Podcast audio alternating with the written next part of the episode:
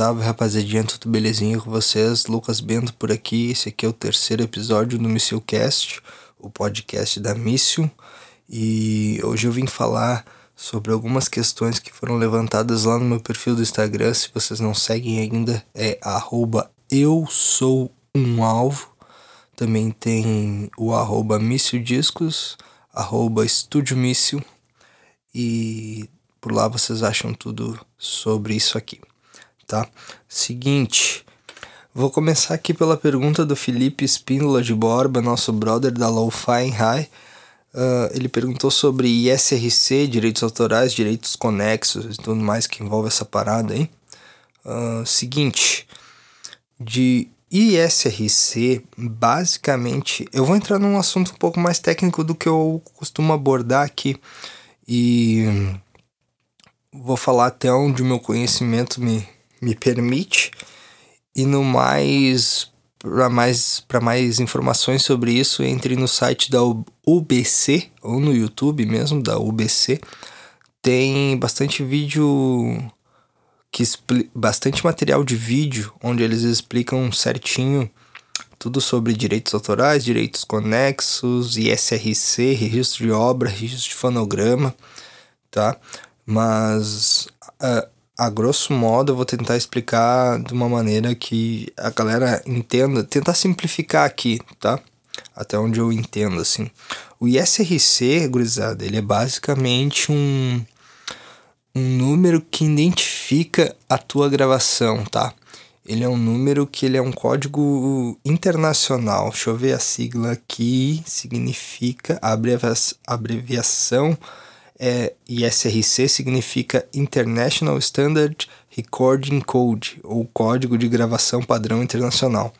Uh, esse código ele é gerado pelo produtor fonográfico. O que, que é o produtor fonográfico?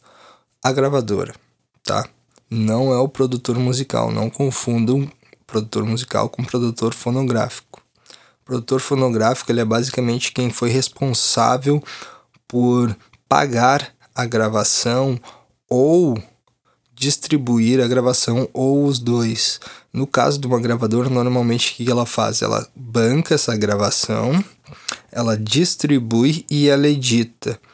É o que a gente faz basicamente aqui na Missil Discos também. Não deixa de ser um trabalho de gravadora, porque a gente distribui, a gente edita e a gente grava, né? Uh, só que que, que acontece com o ISRC e por que, que ele é importante, tá? Porque quando tu tem, assim, ó, aquela, aquela velha questão, né? A gente faz música, por mais que a gente faça música independente, mais dia menos dia, tu pode concorrer a um edital, tu pode estar tá tocando nas plataformas de streaming, tu pode ter tua música vinculada numa rádio e esse ISRC, esse código que vai dentro da, da gravação da música, ele gera um código também de ECAD, que o ECAD ele é, ele é o órgão do governo responsável por recolher os direitos, tá? tanto, os, tanto os conexos como os autorais, como os de execução pública. Eu vou chegar lá. Tá, voltando ao ISRC. A gravadora, o produtor fonográfico no caso, gera esse ISRC para cada música gravada, tá? Aí, para que que ele vai servir? Quando tu for subir numa plataforma, por exemplo, se tu tiver o ISRC, tu já tem um controle muito maior da onde a tua música vai parar e aonde ela vai ser executada. O código do ISRC é um código padrão, tá? Quando tu cadastra o fonograma dentro da tua plataforma, no caso a minha é a UBC, mas tem várias aí no Brasil, tem Abramos, enfim, tem um monte. O ISRC, ele também serve para definir quem foram as pessoas que trabalharam naquela gravação. No caso, quem é o intérprete, quem é o compositor da letra, quem é o cara que tocou a guitarra, o cara que tocou o baixo, o cara que tocou a bateria. Nesse número tá, tem todas, carrega todas essas informações sobre a gravação, qual é o estilo da gravação, qual é a minutagem da gravação, se é uma gravação de estúdio, se é um cover, se é uma releitura, se é ao vivo, se é de estúdio, se é uma versão. Tudo isso, tudo isso tá atrelado a esse número de SRC. Hum, tá. Eu acho que não sei se ficou muito claro porque é um pouco complexo, né? Mas o ISRC basicamente é isso. Os direitos autorais eles são a, a grosso modo, tá? Quando, quando a gente está falando de música, né, no caso. Os direitos autorais são os direitos de composição, tá? Quem compôs a música. A música, quando tu tá falando de composição, tu tá falando da música grossa, tá? A melodia e, e letra. A melodia não é o arranjo, saca? Tem uma diferença aí. Então, a composição ela é a música, grossa, melodia e letra. Isso é a composição, tá? Ela pode ter um registro de um compositor e não necessariamente esse compositor ser o intérprete. No caso de um fonograma, né? O que acontece bastante, né? A gente tem diversos casos aí que o compositor da letra não é o cara que interpreta a música. Isso é bem comum, assim. Mas no nosso lado trazendo, puxando aqui para o nosso lado do underground, normalmente a galera que compõe a letra é a galera que interpreta também. Uh, os direitos autorais são basicamente sobre isso, né? Sobre composição, no caso. Os. Já os direitos conexos são os direitos sobre quem participou da música. No caso, o cara que tocou a bateria, o cara que tocou a percussão, o cara que tocou o baixo, o cara que tocou a guitarra, o, vo o vocalista. Ele é dividido entre todo mundo que participou desse fonograma, tá? Uh, os direitos de venda, reprodução, distribuição ficam sempre com a gravadora, com o produtor fonográfico, no caso. Uh, isso é um padrão do ECAD, tá? Não fui eu que inventei. E então funciona dessa forma. Deixa eu ver o que mais que eu posso falar sobre isso que eu tinha aqui. Eu acho que é isso, cara. Não tem muito mistério assim. É um troço meio complexo, né? Mas a grosso modo eu acho que eu consegui sintetizar bem assim. E como eu disse no começo, qualquer dúvida sitezinho lá da UBC ou da Abramos mesmo. Cata aí, tem o YouTube dos caras também. Ou no site do ECAD, tem tudo mastigado lá. Eu acho que eu consegui sintetizar isso de alguma forma. Uh, só para não perder o gancho aqui, tá, gurizada? A galera da Lo-Fi High, o Felipe mais especificamente, ele me convidou esses tempos para fazer uma entrevista, para dar uma entrevista no Lo-Fi High, falando um pouco mais aqui da Míssil, do podcast, do selo, do estúdio, da banda, no Casal Troz, né? Meu trampo solo também, com o nome Bento. Foi muito massa poder passar por isso e, e ver que a galera recebeu super bem, assim, a, a galera comentou bastante lá e tal, me parabenizou, parabenizou o trampo deles também. E é importantíssimo o trabalho que essa galera faz pra cena, assim, no geral, sempre fez, né? E eu queria agradecer aqui publicamente e falar para quem tá ouvindo aí que ainda não leu, se liga lá no meu perfil que tem o destaquezinho lá bonito para vocês lerem a matéria na íntegra, ficou muito massa suspeito para falar, né? Mas tudo bem. Ficou massa. E é isso aí. Um, deixa eu ver o que mais que teve de perguntas aqui. Que a galera largou a caixinha aqui. Meu brother aqui, o Will, mandou a seguinte: a importância do networking para fortalecer uma cena. Um, eu acho que eu falei bastante, falei um pouco sobre cena, assim, no episódio passado, mas é sempre bom fomentar mais, né, sobre isso.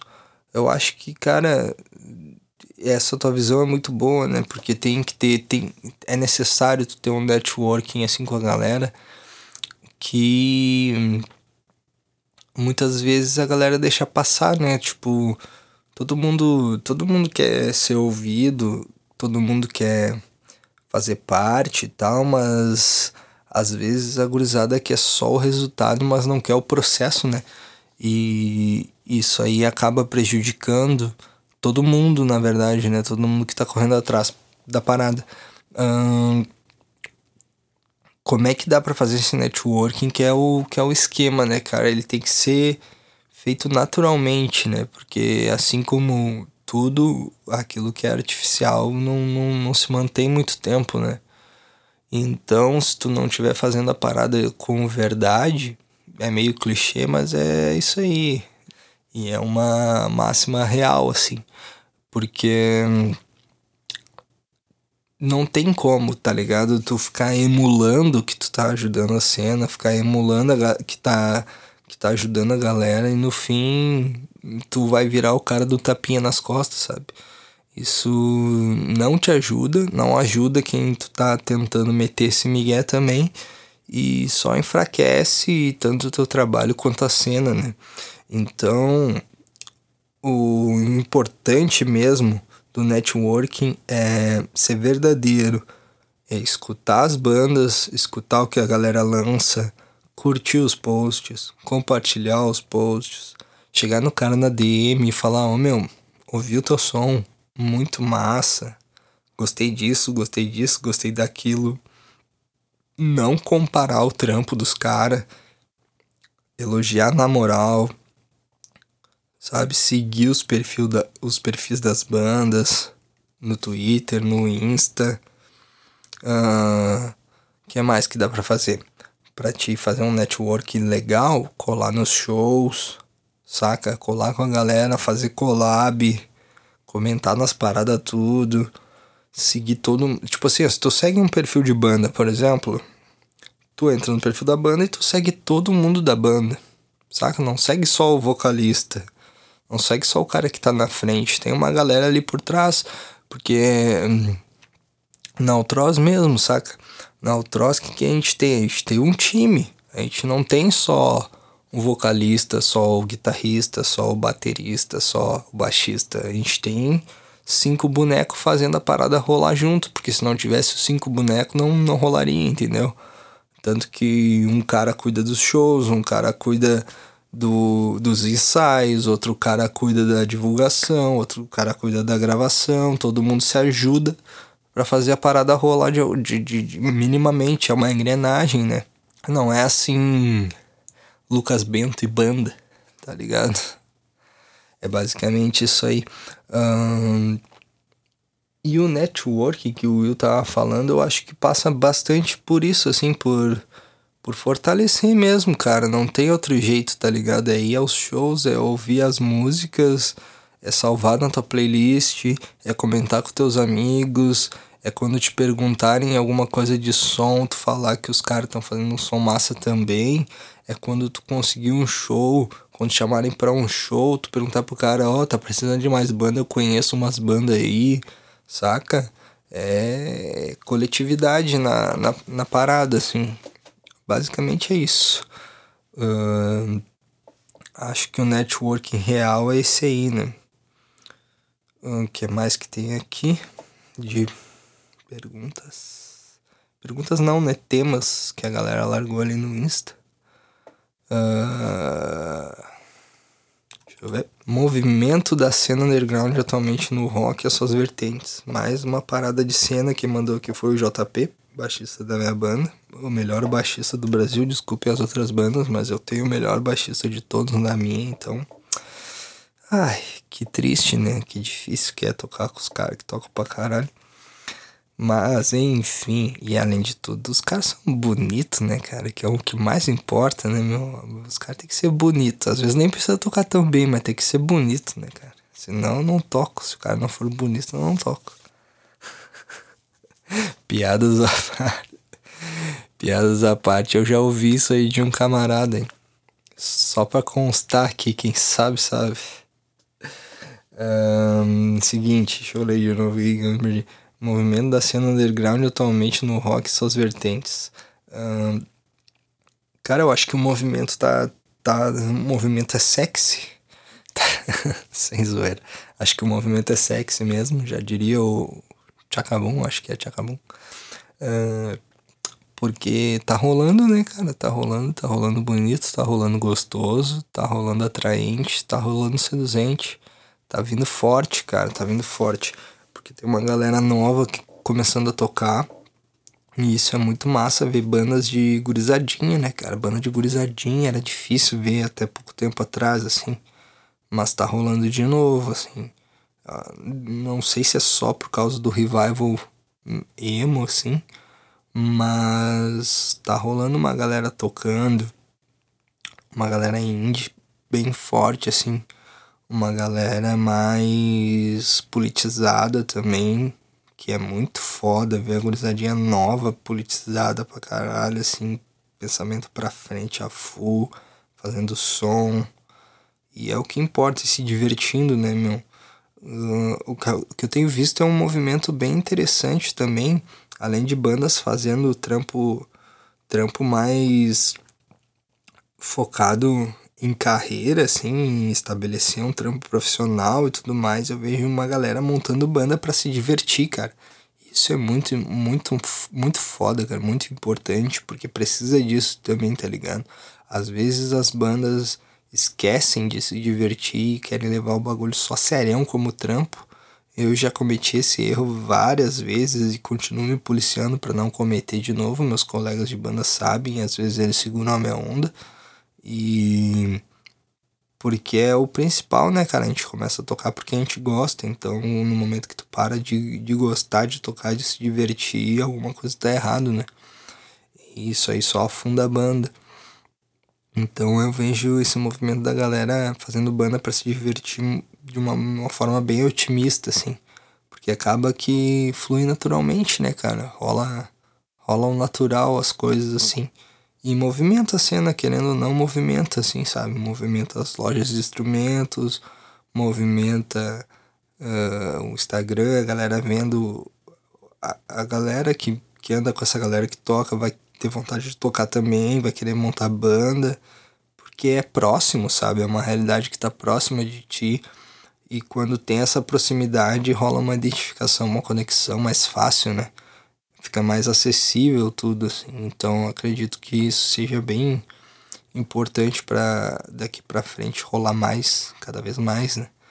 Uh, e eu vejo o movimento uh, de uma forma otimista, assim, e as vertentes dele, eu acredito que esteja rolando bastante coisa de em diversas vertentes na real, né? Mas o emo tá voltando forte, assim.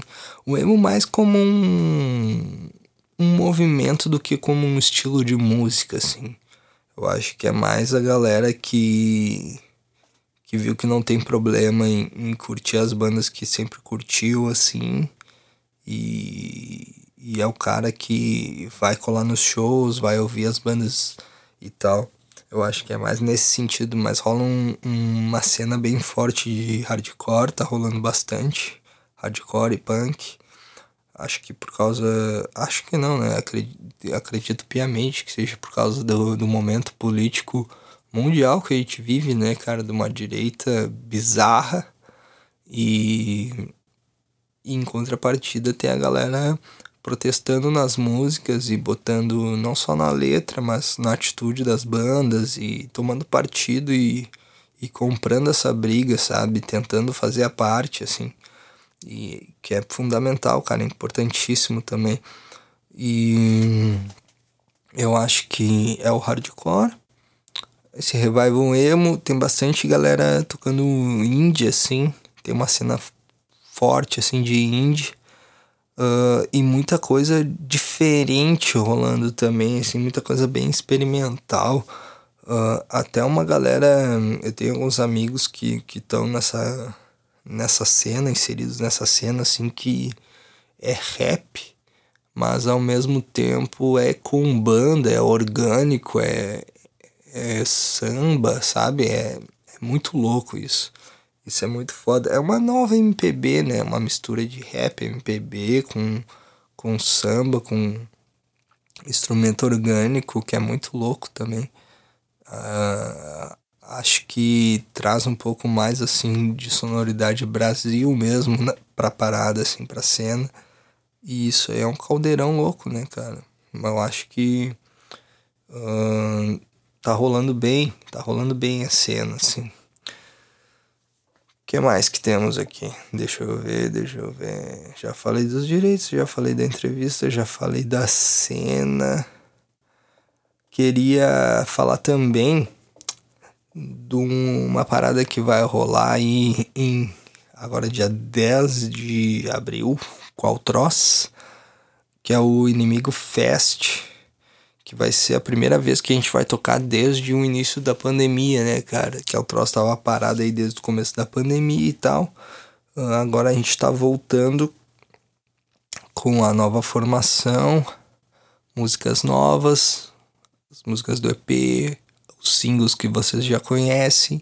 Então, dia 10 de abril, lá no Trilha Hub, em Sapucaia, vai tocar Inimigo Eu, Rotentix, ICH, Aldere e Altroz no Inimigo Fest. Uh, a gente foi convidado para tocar, foi uma surpresa muito grata, assim, a gente ficou feliz pra caralho por ter recebido esse convite e tocar com bandas que já estão aí na cena há muito, muito, muito tempo. Os caras têm cancha, só banda foda. Vai ser do caralho pra nós poder fazer parte disso de alguma maneira.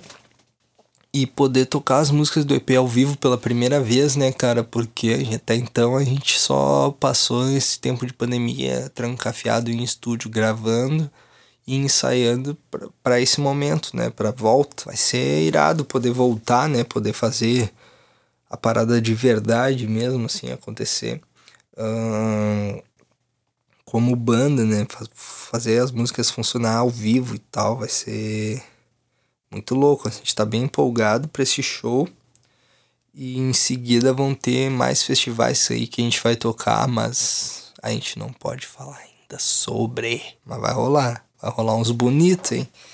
Vai ser massa, vai ser muito massa. Esse mês de abril vai ser louco. Vai ser bem louco para o troço. O hum, que mais que temos? Deixa eu ver. Do que eu tinha anotado aqui. É... Isto. Era isto. Seguinte, a indicação do selo de hoje é, vai para a banda Nostarda a banda que tá gravando aqui no estúdio Míssil comigo. Vai ser lançado pela Míssil Discos.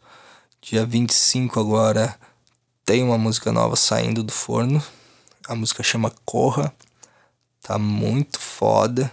Muito, muito, muito foda. Uh, eu sou suspeito para falar por causa que os caras dessa banda são meus amigos de infância e a minha primeira banda foi com eles e, e eu aprendi a tocar com esses caras. Então a gente tem uma amizade muito grande há muito, muito tempo. Aí são mais de 20. 22, 23 anos de, de, de amizade aí. Isso aí já entrega que a galera tá velha mesmo. Mas é isso aí, né? Continuamos no som, fazendo um barulhão. E a Nostarda, ela é uma mistura de grunge com punk rock, assim. Muito louco, muito louco, muito louco mesmo. Uh, Sigam lá os caras no Instagram, Nostardo Oficial. E, e também no Spotify. Tá na playlist aí do meu portfólio, tá na playlist da Mício. Coloquem nas suas aí também, salvem as músicas. Sigam os caras no Spotify também, que ajuda bastante. E hum, a dica tá dada. Ouve lá, Nostardo, o bagulho é louco. Gurizada, no mais eu acho que era isso que eu tinha para falar hoje. ah, não, não era isso não. Sigam lá a Ultros também no Spotify, porque a gente largou o single comemorativo daqui pra frente, versão alternativa. A daqui pra frente é uma música que ela é acústica no EP da Ultros e a gente fez o caminho inverso. Normalmente as bandas gravam uma música com um instrumental completo e fazem uma versão acústica. A gente tinha uma música acústica que a gente pensou em fazer uma versão plugada para até a gente poder tocar ao vivo, né? Um, para poder tocar ao vivo ela. E daí, nessa de construir um arranjo para tocar ao vivo, a gente viu que ela estava funcionando muito bem plugada e resolveu lançar essa versão quando a gente fechou os 40 mil plays da banda no Spotify, né? O que é uma coisa que para nós é um número absurdo, assim, a gente não, não pensava no começo da banda que ia chegar nisso, né? Agradecer todo mundo que ouve, todo mundo que tá ouvindo. Quem não ouviu ainda, ouça. Tá lá, daqui pra frente, versão alternativa. Um, também tem matéria da Ultros que saiu na Downstage. Para quem não tá ligado, Downstage é um dos portais mais importantes de música atualmente. A galera é muito foda de todo o Brasil que faz esse rolê da cena pra caralho, faz, movimenta muito, muito, muito a cena mesmo. Então, colhem lá na Downstage, é uma playlist das 12 bandas gaúchas, tá? Da cena. Então, tá lá no perfil da Ultros, no Spotify vocês acham a playlist, tem várias bandas fodas lá também. Hum, sigam lá essa playlist. Também no portal da Downstage, lá no Insta vocês acham com mais facilidade também. No Insta da Downstage. Uh, bandas de meninas, bandas que contêm meninas. Uh, que tem uma das bandas do celular, a Instance, banda lá de BH da Camila, do Magma, muito foda. A banda é muito, muito, muito boa mesmo. As letras são muito boas, o instrumental é muito bom. Já falei dessa banda pra caralho aqui, porque eu sou fã, além de trampar com os caras pela Mício. Uh, a gente criou aí essa amizade à distância virtual, mas tá no coraçãozinho a banda, muito foda. Sigam lá essa playlist também. E na Downstage também tem uh, uma matéria sobre bandas com pessoas trans, tanto meninos quanto meninas, que é muito foda. Isso, da, isso voltando ao assunto da cena, é um, é um movimento muito grande que tá rolando de bandas com pessoas trans. Isso é muito importante porque tu inclui essas pessoas porque elas existem, cara. E isso é muito foda. A arte que vem dessas pessoas é muito foda e muito relevante. Ela precisa ser cada vez mais exposta, cada vez mais ouvida e cada vez ter mais espaço e um espaço com respeito também. Não só um espaço de entretenimento ou de onde marcas apoiam só para ganhar dinheiro, sabe? Um espaço real porque a arte dessas pessoas é muito, muito, muito, muito relevante também. O um, que mais que eu ia falar? Eu acho que da Downstage é isso.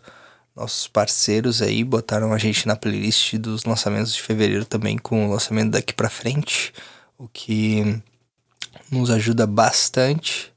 No mais, era isso, gurizada. Tem também matéria que saiu no portal Rock Gaúcho, que é um portal muito tradicional aqui do Rio Grande do Sul. A gente teve a oportunidade de aparecer por lá também. Então se liguem lá no perfil, dê uma moralzinha lá no post. No mais, gurizada, eu acho que agora sim finalizei os trabalhos por aqui. Uh, espero que vocês tenham curtido. Saber mais aí sobre SRC, direitos conexos, direitos, direitos autorais e o meu falatório sobre cena. Falei do Fest. Quero todo mundo lá. Dia 10 de abril, Inimigo Fest. A entrada é de graça, então não tem desculpa, tá? Quem quiser colar, que for de Osório City, JP, nosso baixista tá agilizando a van. Quem for de Porto Alegre e quiser colar, vem em mim na DM que a gente vai dar um jeito. Vamos colar aí uma van. E no mais, era isso, gurizada. Valeu todo mundo que ouviu até aqui. Forte abraço. É.